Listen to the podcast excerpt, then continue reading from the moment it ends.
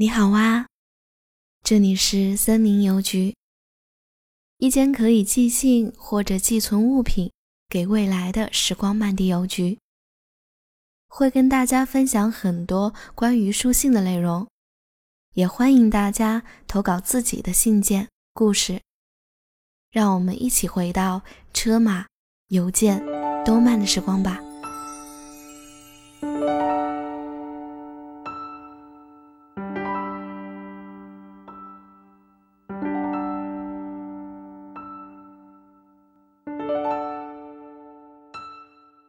致原野桂树，好久没联系了。我们这里夏天虽然很热，但比东京舒服多了。不过现在想想，东京那种闷热的夏天我也喜欢，喜欢像要融化一般的柏油路面，喜欢热气笼罩之中高楼的轮廓，喜欢商场和地铁中空调的寒意。我们最后一次见面是在小学毕业典礼上，现在已事隔半年了。桂树君，还记得我吗？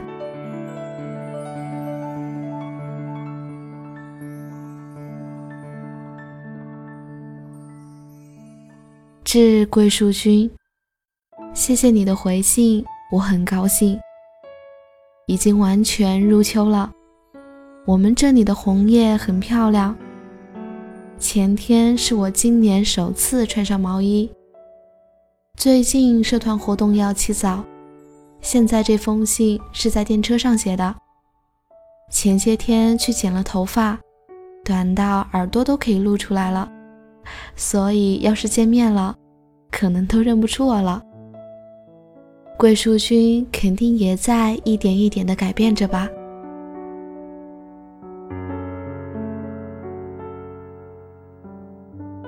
近期，最近天一直很冷，身体还好吗？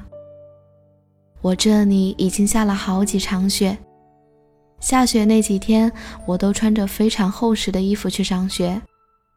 东京还没有下雪吧？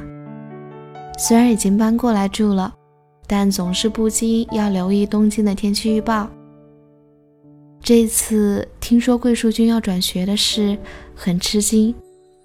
虽然我们从前就习惯转学了，但这一次竟然是鹿儿岛，这一次真的有点远了，不再是想见面时乘电车就可以见面的距离了。果然，还是有点寂寞了。桂树君，无论如何，请多保重。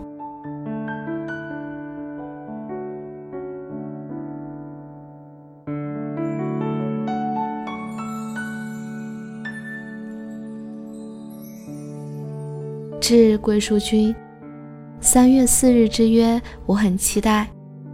有一年没见面了，总觉得很紧张。